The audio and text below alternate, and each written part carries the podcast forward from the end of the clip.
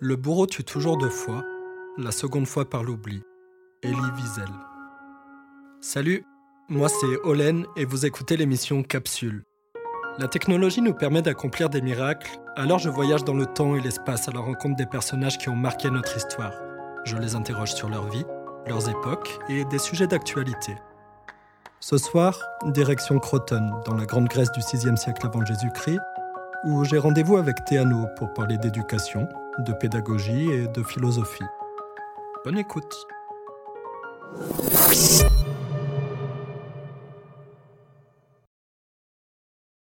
Théano, bonjour. Bonjour. Vous allez bien? Très bien, merci. Où est-ce qu'on est cette fois-ci? Cette fois-ci, nous sommes dans l'amphithéâtre, où nous donnons les cours aux élèves pythagoriciens. Théano, c'est la deuxième fois qu'on se rencontre. On a déjà parlé longuement ensemble de la condition des femmes, parce qu'avec votre mari Pythagore, vous œuvrez, disons, pour l'égalité des sexes. Je suis assez content de vous revoir. On a commencé ensemble. Vos idées, votre pédagogie ont été très remarquées la dernière fois. Vous nous avez laissé entrevoir euh, toute la profondeur de votre philosophie au sein de l'école pythagoricienne. Je rappelle que vous-même, vous êtes philosophe, mathématicienne, enseignante, médecin, quoi d'autre? Modèle de femme à Croton, d'épouse et de mère? Alors cette fois-ci, je voudrais qu'on parle d'éducation, que vous décriviez la structure de votre enseignement, la méthode pédagogique qui est la vôtre, et on parlera aussi des enfants. Nous sommes au VIe siècle avant Jésus-Christ, dans la cité de Croton, en Grande Grèce. Les pythagoriciens et pythagoriciennes, vous formez par ailleurs la première communauté égalitaire de l'histoire. Vous êtes réputé pour votre discipline, vous étudiez diverses matières, dont la philosophie. C'est la première fois qu'une école enseigne la philosophie. C'est une matière nouvelle. Qu'est-ce que c'est pour vous la philosophie? La philosophie, c'est l'amour de la sagesse. Elle est plutôt plutôt spirituelle et vous donne un sentiment de bonheur. Mais l'enseignement le plus pur que nous pratiquons est celui des mathématiques. Hmm, Le bonheur donc. Et vous-même, vous diriez que vous êtes heureuse? Plus encore, je suis en harmonie. Mais n'attendez pas de moi que je vous parle des leçons, les enseignements du maître étant réservés aux seuls initiés.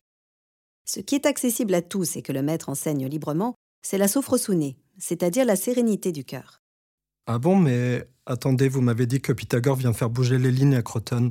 Là, vous me dites que les enseignements sont réservés. Comment on transforme la société si on la prive des connaissances et de la sagesse? Il ne s'agit pas d'apprendre, mais d'éprouver. La sagesse est un chemin, un long voyage que vous avez à parcourir en vous-même, puis vers le reste du monde. Ce n'est pas un savoir froid qu'il suffit de partager avec le plus grand nombre. Tout le monde ne peut pas suivre l'enseignement du maître. Il faut d'abord être un cœur pur et se rendre digne d'être instruit avant de considérer les astres. Comprenez que pour instruire, on ne peut pas délivrer simplement les clés de la connaissance. Il faut exciter la curiosité, susciter l'envie d'apprendre et de s'interroger par soi-même. Comment vous appréciez qu'un cœur est pur? Seul le maître en est juge. Le nouvel arrivant, on examine sa famille, son éducation, son caractère. Le maître le laisse seul dehors avec de l'eau, du pain et un triangle posé face à lui. Toute la nuit, il étudiera la figure géométrique et il sera questionné le lendemain. C'est un moyen d'apprécier sa capacité de sérénité, son envie d'apprendre, sa relation à la vie, aux autres, la connaissance de ses défauts. Ensuite, devant l'Assemblée, le maître commente et décide ou non de son initiation. Alors, il est fréquent que certains se sentent ridiculisés et aient l'impression d'un tribunal de savants qui passent leur temps à la moquerie pour se grandir eux-mêmes. Mais c'est important. Nous n'acceptons que des forces vivantes, pas des flèches brisées ni des saccageurs d'enfance. Imaginons que je dise au maître ce qu'il veut entendre sur ce fameux triangle. Il me trouve suffisamment curieux et digne d'être instruit. Qu'est-ce que je dois faire ensuite pour recevoir l'enseignement? Vous mettez en commun tous vos biens et toutes vos richesses au service de la solidarité afin que les plus pauvres puissent apprendre également. Vous serez logé et un salaire juste récompensera votre apprentissage. Vous laissez dehors les dieux et les croyances des cultes pour n'entrer plus qu'en vous-même. On observe durant trois ans encore si vous êtes vraiment désireux d'apprendre. Vous passez le rite de l'initiation, puis vous recevez quatre degrés d'enseignement. Le premier est la préparation. En tant qu'acousmaticien, vous n'êtes autorisé qu'à écouter. Au deuxième degré, le maître vous parle, caché derrière un rideau, des vérités mathématiques et de la physique. Le troisième degré, c'est celui du perfectionnement. vous étudiez les causes et les effets. Et le quatrième degré, celui de la maîtrise et de l'initiation à la volonté. Vous devenez alors mathématique. Lorsque vous serez instruit et que vous aurez honoré cinq années de silence et de vie simple, vous pouvez ensuite revenir à la vie normale si vous le souhaitez, vous marier et créer une école à votre tour. Si vous en êtes jugé digne, il vous sera enfin admis de voir le maître. Cinq ans de silence pour voir le maître Le silence est précieux et favorise l'écoute, oui. Vous écoutez mieux sans le vacarme des chamailleries et des avis divergents. C'est un exercice propice à la méditation, à la profondeur du jugement. Il faut se connaître soi-même avant de connaître son voisin. Il n'interdit pas la pensée, mais conduit à la retenue. Pareil aux enfants qui attendent de tenir debout avant de courir, vos objections seront plus fortes et plus belles dans quelques années.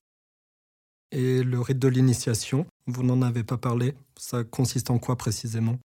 La cérémonie teste le courage et décèle toute lâcheté. Avant d'étudier, votre âme doit être mise à nu et on tente de l'habiller par la sincérité. L'initiation doit marquer votre esprit et le surprendre jusqu'à faire balbutier l'âme. Vous devez d'abord faire le vide en vous, car sans ce vide, vous n'avez pas la place pour contenir le cosmos, les astres et les planètes. Oui, mais concrètement, ça ressemble à quoi la cérémonie?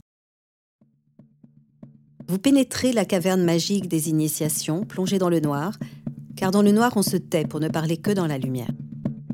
Les autres élèves rient de vous pour vous déstabiliser et ils jouent fort de la lyre et du tambour pour accompagner votre épreuve. Comme la vie se met d'embûches, vous devrez braver le vertige, le feu, l'eau et l'air pendant que le maître vous assaille de questions. C'est quel genre de questions? Vous avez des exemples? Seul le maître fait jaillir la lumière de l'obscurité. Et vous pensez qu'il accepterait de m'initier, moi, si je le rencontre? Je ne sais pas. Adressez-vous à lui directement. Bon, pardon, je vous laisse continuer.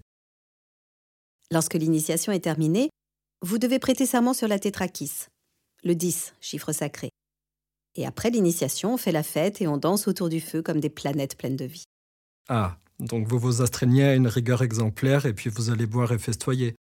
Il y a des couples qui se forment dans vos soirées chez les pythagoréciens Des couples et des familles sont nés de la communauté, oui. Mais nous prenons l'abstinence avant le mariage et vous ne pouvez vous marier qu'au terme de l'enseignement. Quant au vin, nous n'en buvons que modérément. L'ivresse dupe la raison, et même le plus sage des sages peut perdre le contrôle, devenir violent, battre sa femme ou ses enfants. Pythagore a inventé la coupe de la justice pour assurer que l'ivresse est toujours mesurée et que chacun boit la même quantité que les autres. Essayez d'en abuser et vous serez aussitôt recouvert de votre penchant pour l'excès. Plus sérieusement, il y a des choses que j'aime bien dans votre école. Le fait qu'elle soit ouverte aux femmes, évidemment, que vous formiez une communauté égalitaire, solidaire, votre pédagogie qui éveille à la curiosité. Je crois que vous êtes végétarien également. Ça fait partie des sujets dont on parle beaucoup à mon époque, et c'est drôle d'imaginer que c'était déjà l'une de vos préoccupations. Pourquoi le végétarisme? En quoi est-ce important? C'est important, mais le maître ne l'impose pas. Lui-même ne mange pas de chair animale parce qu'il considère que les animaux ont une âme. Il ne faut faire aucun mal aux animaux qui ne nous mettent pas directement en danger, de même qu'il ne faut pas abattre un arbre inutilement. Dans l'harmonie, nous craignons d'offenser la nature. La plupart des initiés sont devenus totalement végétariens quand la communauté s'est agrandie.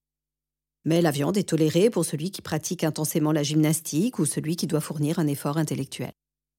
L'hygiène de vie est fondamentale et déterminante dans l'enseignement.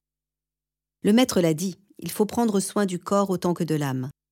Le bain quotidien, la pratique sportive, cultiver sa beauté, ce sont des dispositions favorables à l'élévation. Le maître l'a dit, le maître l'a dit. Que répondez-vous à ceux qui verraient l'école de Pythagore comme une secte? Une secte, c'est un ensemble d'individus qui se détachent d'un enseignement, qu'il soit philosophique, religieux ou même politique, pour créer leur propre doctrine. Alors oui, nous formons une secte, je ne vois aucun mal à cela. Nous nous détachons des enseignements religieux pour faire triompher la raison et la démonstration logique. Oui, mais en fait, on a vraiment l'impression que vous vénérez Pythagore et ses dogmes. Il y a une dimension très mystique dans les rites que vous pratiquez. Vous obligez tout le monde à se déposséder de ses biens, vous réservez le savoir aux initiés. Finalement, je ne vois pas très bien en quoi vous vous détachez vraiment de religions comme l'orphisme, par exemple, à cette époque. Est-ce que c'est ça en fait? Vous essayez de former une nouvelle religion? Je comprends vos interrogations et votre scepticisme. Notre enseignement effraie et suscite la critique depuis son ouverture. Mais l'enseignement du maître n'est pas une religion. On pratique une philosophie totale. Pythagore ne prend jamais position dans les croyances de ses élèves et il laisse libre à chacun sa manière d'appréhender le monde. On s'engage librement à ne révéler aucun secret, cela pour protéger la vérité qui, elle, a toute l'éternité pour se faire connaître. Il aime les autres, il reçoit les étrangers, les femmes, mais il a peur qu'on dénature son savoir pour en faire un dogme, un outil de pouvoir. Alors nous restons en dehors des polémiques et nous formons une société de tolérance et d'ouverture. Il ne réclame pas l'adoration, bien au contraire. Voyez pour Pythagore l'amour du secret comme l'aveu de son humilité. Il répète aux novices que c'est l'assiduité qui les récompensera, pas les possessions ni les spectacles sans fond de lanterne magique. Lorsque l'élève devient maître, il peut alors fonder une école dans une autre cité s'il le veut.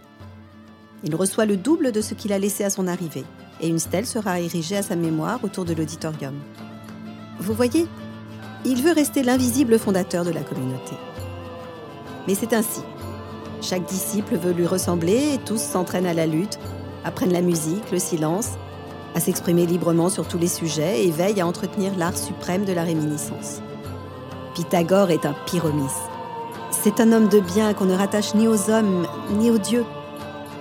Je l'ai vu moi-même accomplir des miracles, sauver des inguérissables. Il sait prédire les pêches, les tempêtes et les étoiles parce qu'il sait entendre l'harmonie des sphères. Il est même descendu aux enfers et en est revenu indemne contrairement à Orphée. Attendez, attendez, attendez. Vous êtes une femme de science, Théano. Je vous demande en quoi l'école pythagoricienne n'est pas une énième tentative de religion, et vous me présentez Pythagore comme un être au pourvoir extraordinaire, surnaturel.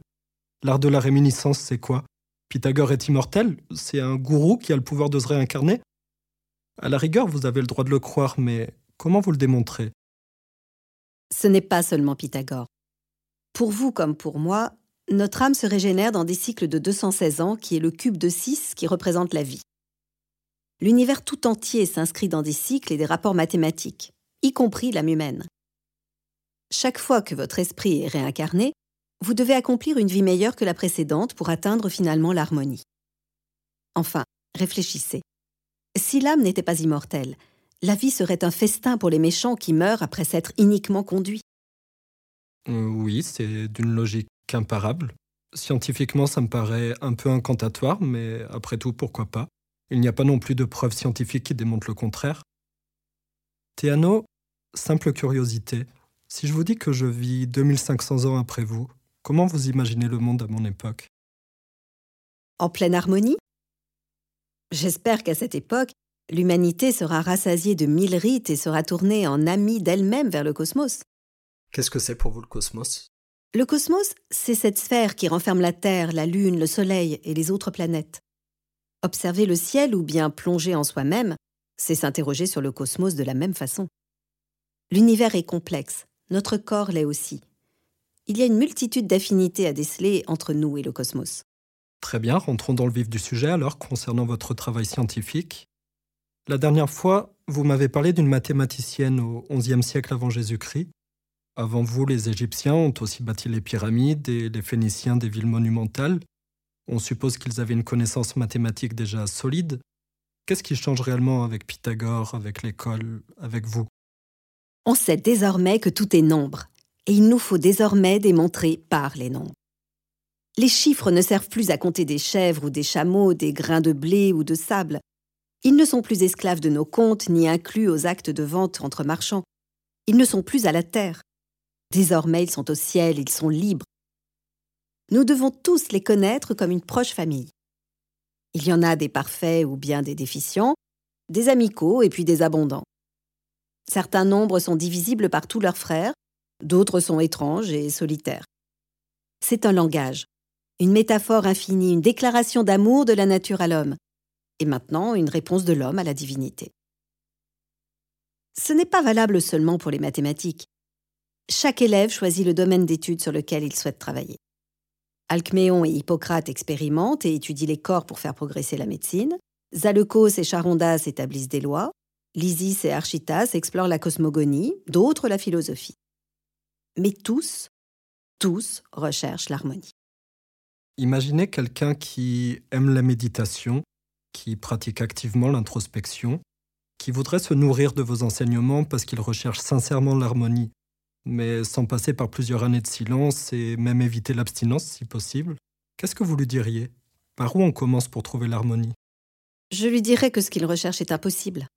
Il n'y a pas d'harmonie sans discipline stricte. Avez-vous des connaissances mathématiques? Je sais calculer l'hypoténuse d'un triangle. Vous trouvez que c'est un bon début Écoutez, je sais que vous êtes réticente à partager les secrets des pythagoriciens et sincèrement je le respecte. Ce que je vous demande, c'est quelque chose que vous avez écrit de toute façon dans vos traités mathématiques, ce n'est pas un savoir secret. Vous voulez bien détailler au moins les bases de votre réflexion?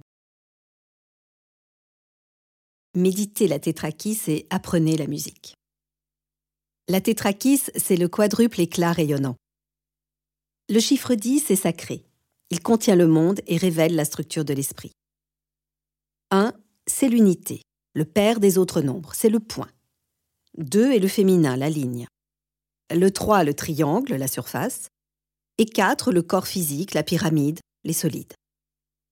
L'addition des quatre premiers entiers, 1 plus 2 plus 3 plus 4, donne 10, qui est le père et l'impair, le noir et le blanc. C'est l'un, son double, l'un plus son double, le premier carré est la première racine carrée. Et pourquoi la musique? La musique est au centre de l'étude pour les pythagoriciens. C'est une mathématique complexe mais dont le pouvoir est immense. Elle permet de soigner les malades et les nombres qui l'habillent révèlent l'harmonie des sphères. L'harmonie des sphères? Je sais qu'avec Pythagore, vous inventez les gammes de musique que nous connaissons. Si je comprends bien, vous reliez les mathématiques avec une donnée qui est naturelle, celle de produire des sons. C'est ça que vous appelez l'harmonie des sphères? Excusez-moi, mais comment on découvre une chose pareille? C'est l'esprit brillant de Pythagore qui en est à l'origine. Par hasard, alors qu'il se promenait, il écoute des forgerons battre le fer incandescent et les sons des marteaux qui se répondent en ordre précis. Certains aigus s'harmonisent si bien au grave dans des intervalles fixes et laissent entendre une harmonie unique. Il observe le travail de ces artisans durant des jours. Est-ce la force des hommes qui abattent le marteau qui produit la variation des notes? Il leur fait échanger les marteaux, mais le résultat est le même. En fait, la diversité des sons vient des marteaux et de leur différence de poids. On fabriqua alors des marteaux de poids différents, en plus ou en moins. Les sons produits par leur coup ne ressemblaient en rien à ceux d'avant et ne s'accordaient plus aussi bien. Peu à peu, nous notons les nombres 6, 8, 9 et 12 qui produisent la diversité bien accordée de ces poids. Nous obtenons notre première arithmétique de l'harmonie sonore. Des marteaux, nous passons à l'examen des instruments à cordes. Nous accrochons les différents poids à des boyaux de mouton ou des nerfs de bœuf. Il en résulte bien le même genre d'accords dans les mêmes rapports mathématiques et auxquels s'ajoute la douceur des sonorités de l'instrument. Nous fabriquons alors un instrument dont la structure est conforme à ces lois numériques et les cordes tendues, selon des nombres déterminés, produisent une harmonie nouvelle. Vous-même, vous jouez d'un instrument? Je suis curieux d'écouter à quoi ressemblent vos gammes. Moi, je joue de la lyre, du tambour et de la flûte. Attendez.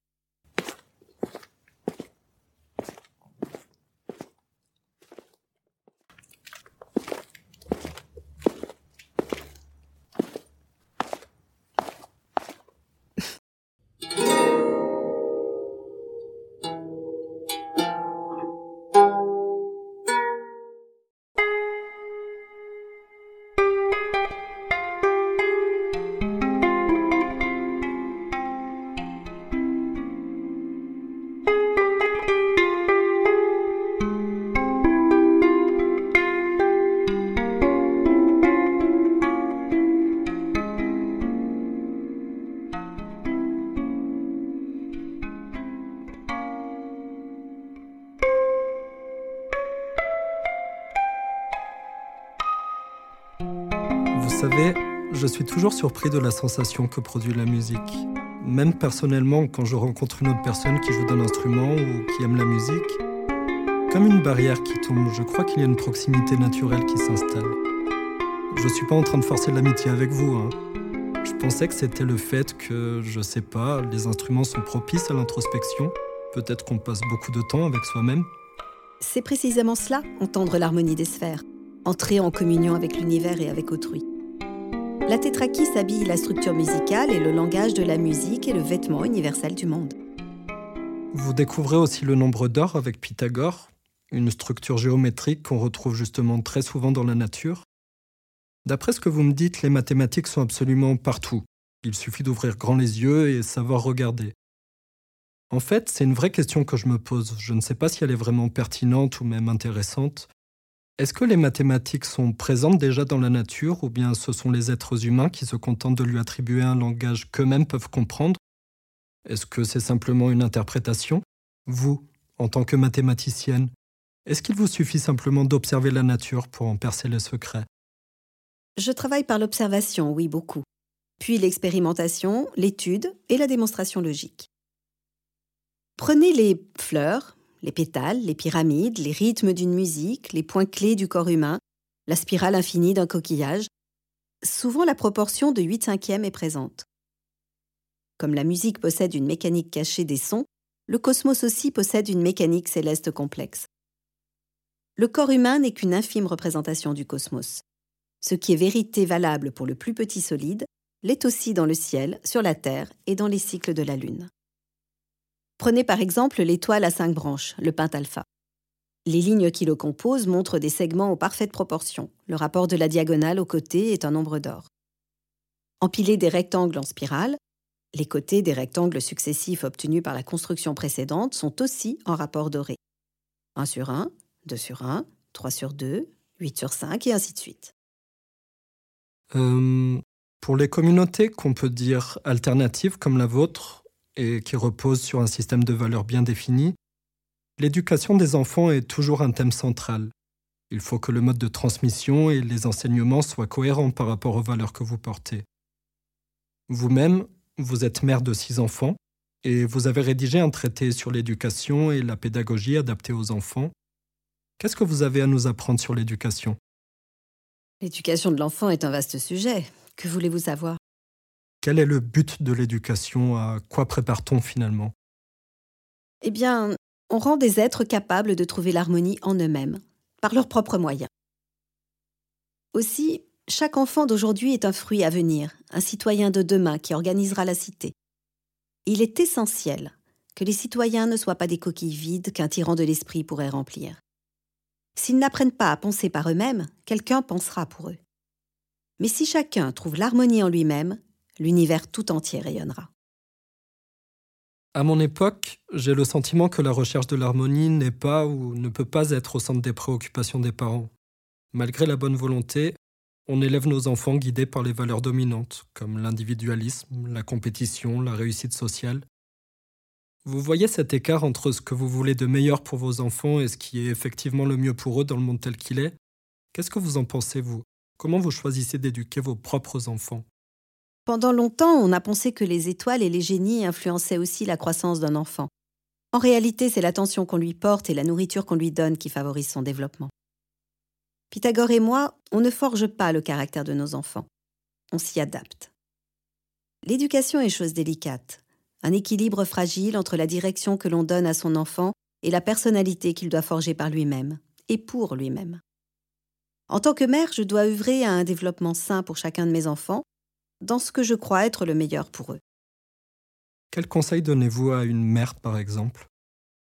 À toutes les mères qui viennent me demander conseil, je leur dis Forme tes enfants à la modération veille à l'œuvre d'une affectueuse éducation sans qu'elle ne soit jamais dépravatrice, car la volupté les rend dévergondés. L'éducation devient une perversion de la nature lorsqu'elle donne à leurs âmes le goût du plaisir et à leur corps l'attrait de la mollesse. Il ne convient pas de gorger tes enfants de nourriture, de les habituer au plaisir trop coûteux, de leur permettre de tout dire et de tout faire. Que fera-t-on d'un enfant qui tient à la réprimande, qui se chagrine lorsqu'on ne se rend pas esclave de son plaisir? Les enfants qui vivent dans la mollesse deviendront esclaves lorsqu'ils auront atteint l'âge viril. Il faut aussi que tes enfants soient aguerris contre la timidité, même s'il est besoin de les affliger et de les fatiguer, afin qu'ils ne soient point prisonniers des appréhensions. Les fatigues sont en effet pour les enfants comme des mordants qui les prédisposent au plein développement de leur force. Lorsqu'on les a trempés suffisamment, ils prennent mieux la couleur de la vertu. Ceux qui traitent mal leur vigne n'en recueillent aucun fruit, eh bien les enfants n'en viennent point à produire par le fait de la mollesse, de la démesure et d'une abondante inutilité. Apprends-leur plutôt l'honneur. Par là, il leur sera donné d'acquérir cette noble bravoure qui permettra à leur âme de se tendre ou de se détendre comme la corde d'une lyre. Est-ce qu'on doit enseigner la philosophie aux enfants? Il est un temps pour tout, en chaque période. Et il n'est pas bon de raisonner avant de savoir marcher, comme d'utiliser sa semence pour procréer avant d'être devenu un homme de corps et d'esprit. La vie est tétrade. Elle a ses quatre saisons l'enfance, l'adolescence, la jeunesse la maturité. L'enfance, c'est le temps de la découverte et de l'assimilation. Il faut attendre que leur personnalité soit déjà aguerrie pour recevoir la connaissance telle que nous la concevons. Ils peuvent être instruits aux bases de la réflexion, comme l'enfant qui apprend à compter pour percer un jour les mystères plus complexes de l'univers. Les grammatistes sont déjà chargés d'enseigner l'écriture aux jeunes enfants. Les enfants apprennent ces bases dans les écoles, mais vous les verriez. Ils accourent pour écouter Pythagore parler de sagesse et d'harmonie. Pythagore et moi avons envisagé de partager aux enfants un enseignement plus riche, comme celui de notre école. Mais l'enfant se développe mieux au contact de parents qui le connaissent et s'adaptent à lui. Ce sont d'abord les parents qui décident de la direction de l'âme pour leurs enfants, qui savent répondre à leurs questions, et elles sont nombreuses. Ne pensez pas l'enseignement sans le silence, qui est fondamental pour savoir interroger. L'enfance n'est pas le temps du silence, tant les enfants sont naturellement curieux et enclins au questionnement. Aux enfants, donnez la chaude connaissance, mais jamais l'ennui du froid savoir. Chaque enfant doit d'abord apprendre à apprendre. C'est à l'adolescence qu'on doit découvrir la philosophie alors? Comment vous parlez à l'adolescent qui découvre la profondeur de son être, vous? L'adolescent dont l'énergie est canalisée sait accepter la contrainte, oui. L'adolescence est le véritable temps pour s'initier à la philosophie, même si elle restera toujours une période difficile, un véritable écueil dans la vie de chacun. Je lui parle avec la distance et la bienveillance nécessaires. Il faut le guider et lui donner à voir la diversité des routes qu'il peut emprunter, mais il doit choisir seul son chemin. Je lui dis Sois irréprochable et sois-le pour toi-même, quitte à nous déplaire. N'agis qu'en justice et tu traverseras les tempêtes. La réalité à Crotonne, c'est que les paysans se préoccupent davantage de leurs animaux. Ils sont soigneux de leur pelage, de leurs dents et même de l'haleine de leurs ânes. Mais les hommes font bien peu de cas de leur progéniture. Ils n'assurent que leur descendance. Procréer à tort et à travers, voilà l'origine du mal. Revenons sur les enfants, vous avez dit l'ennui du froid savoir. Ça me rappelle mes années d'école où j'étais un simple receveur d'informations. On me demandait d'apprendre par cœur des dates historiques, des théorèmes abstraits, des formules mathématiques que je ne comprenais pas. On est d'accord que l'enseignement ne consiste pas à entasser des connaissances dans la tête de l'enfant. C'est tout simplement ruineux parce qu'on abaisse l'élève et on inocule en lui le plus corrosif des acides, ce gaz des marais qui a pour nom ennui. Comment vous posez les bases de la réflexion chez l'enfant, vous? Comment vous éveillez sa curiosité? Qu'est-ce que c'est en fait la chaude connaissance? Donner le savoir, c'est arroser une plaine asséchée, mais dont la terre est riche. Attendez. La nuit est tombée. Accompagnez-moi dehors un moment.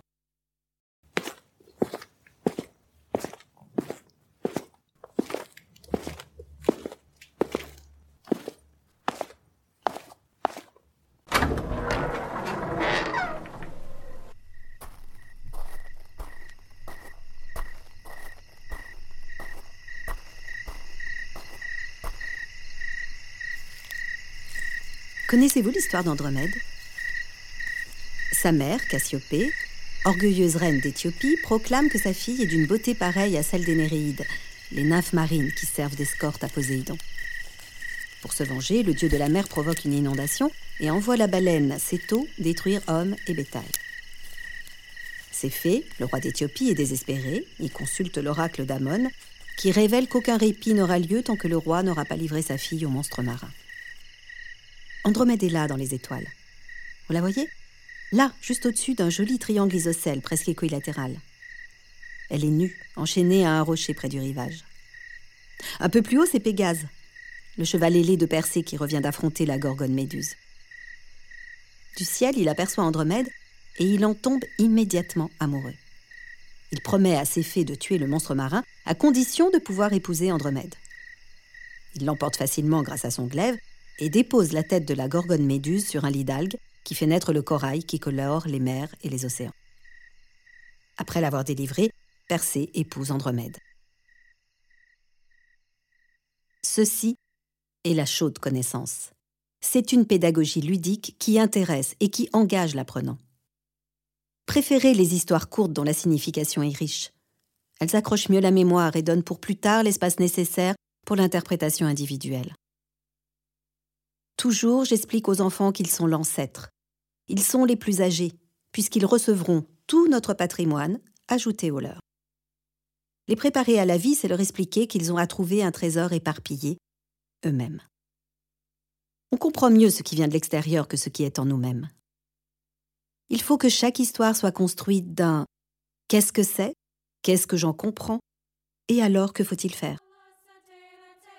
Là où j'ai grandi en Crète, les enfants apprennent les lois en s'aidant d'une mélodie, sans doute pour que le charme de la musique se grave dans leur mémoire en même temps que les recommandations. Jeune garçon, jeune fille, tout le monde peut et doit être éduqué avec la méthode qui convient à toutes les curiosités. Imaginez un monde qui ne se prive pas de l'intelligence de ces jeunes filles aussi bien que de ces jeunes garçons. Il en serait une richesse merveilleuse.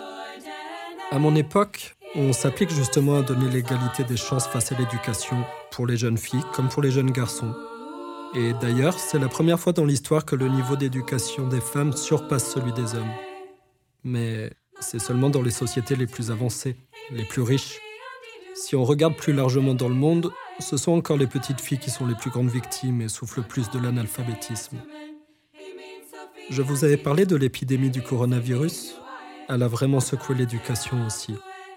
En avril 2020, 90% des élèves du monde étaient confinés chez eux dans plus de 200 pays.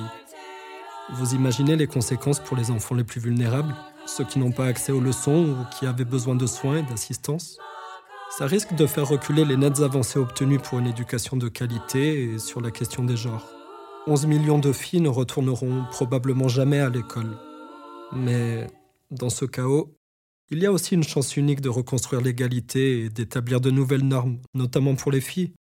Comment on pourrait repartir sur de meilleures bases d'égalité selon vous? Vous voulez donner l'égalité des connaissances pour les citoyens, c'est effectivement une volonté très noble. Mais il faut être d'abord dans une cité complètement égalitaire, sinon votre modèle est déséquilibré. Comment assurez-vous que l'élève le plus pauvre se sente riche, à l'égal de son voisin? L'égalité se joue avant de pénétrer l'enseignement. Vous m'avez dit la dernière fois que certains hommes battent encore leurs femmes dans votre société. Sans doute qu'ils battent également leurs enfants. Il est plus facile à un enfant bien élevé d'acquérir et de garder toute sa vie la pratique du beau et du bien. Il est si désolant de voir qu'après un faux départ, la course est parfois brisée, impossible et douloureuse. Luttez d'abord contre les inégalités qui sautent aux yeux, car les élèves les plus pauvres sont les plus fatigués et les moins enclins pour la course ou la danse. Il vous faut aussi bien définir les valeurs de la cité que vous voulez transmettre à vos enfants. L'éducation à Croton tend vers un idéal de beauté de l'adulte, mais reste toujours marqué par la mise à l'écart des filles. Enseigner la vertu citoyenne, c'est une affaire délicate, politique. Pour nous, justement, c'est le rôle du pouvoir politique de répondre à ces questions. Et c'est lui qui décide de l'enseignement qu'on donne à l'école. Il a le choix des programmes scolaires.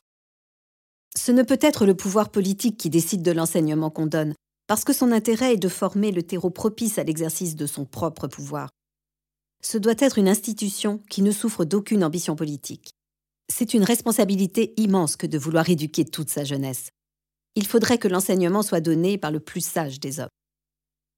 Si notre école s'agrandissait, au risque de voir nos amphithéâtres bientôt débordés, notre enseignement risquerait de devenir un travail mécanique comme le tissage ou la forge.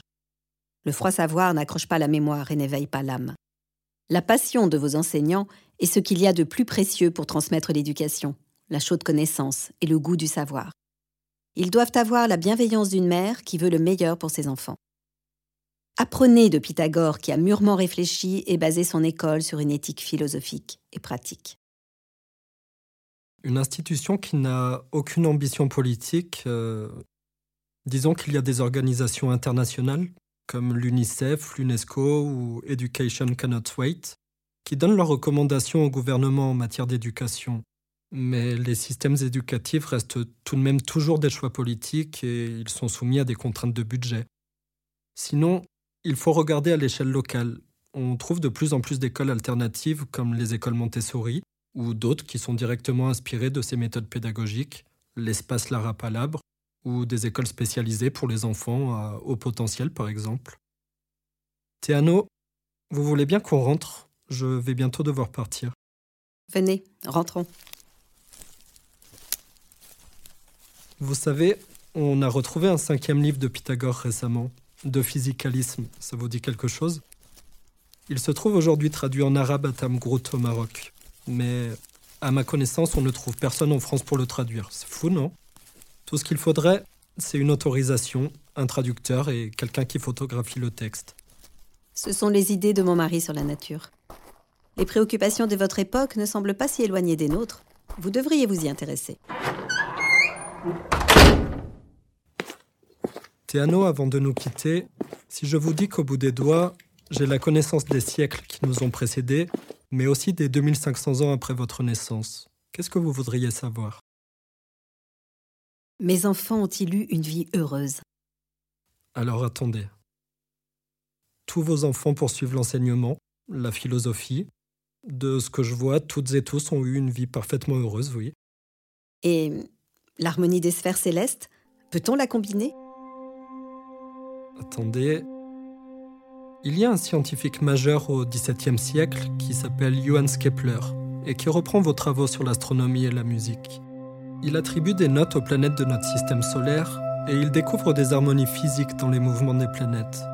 La Terre chante Mi, Fa, Mi, et il détermine l'emplacement et le mouvement des autres planètes en appliquant les proportions musicales que vous connaissez. Ensemble, les six planètes connues forment alors un chœur à six voix, mais il dit que pour pouvoir l'entendre, il faudrait se placer exactement à la place du Soleil. Cela confirme que le Soleil est au centre de l'univers. Ces planètes ont-elles un accord parfait? Euh, je crois pas. Il dit que ce n'est peut-être arrivé qu'une fois au moment de la création, Théano, je suis désolé, je dois vraiment rentrer. Je suis ravi en tout cas de vous avoir revu. Vous avez un dernier conseil de vie à nous donner? Dessiner et redessiner le pentalpha. Il révèle la structure du monde.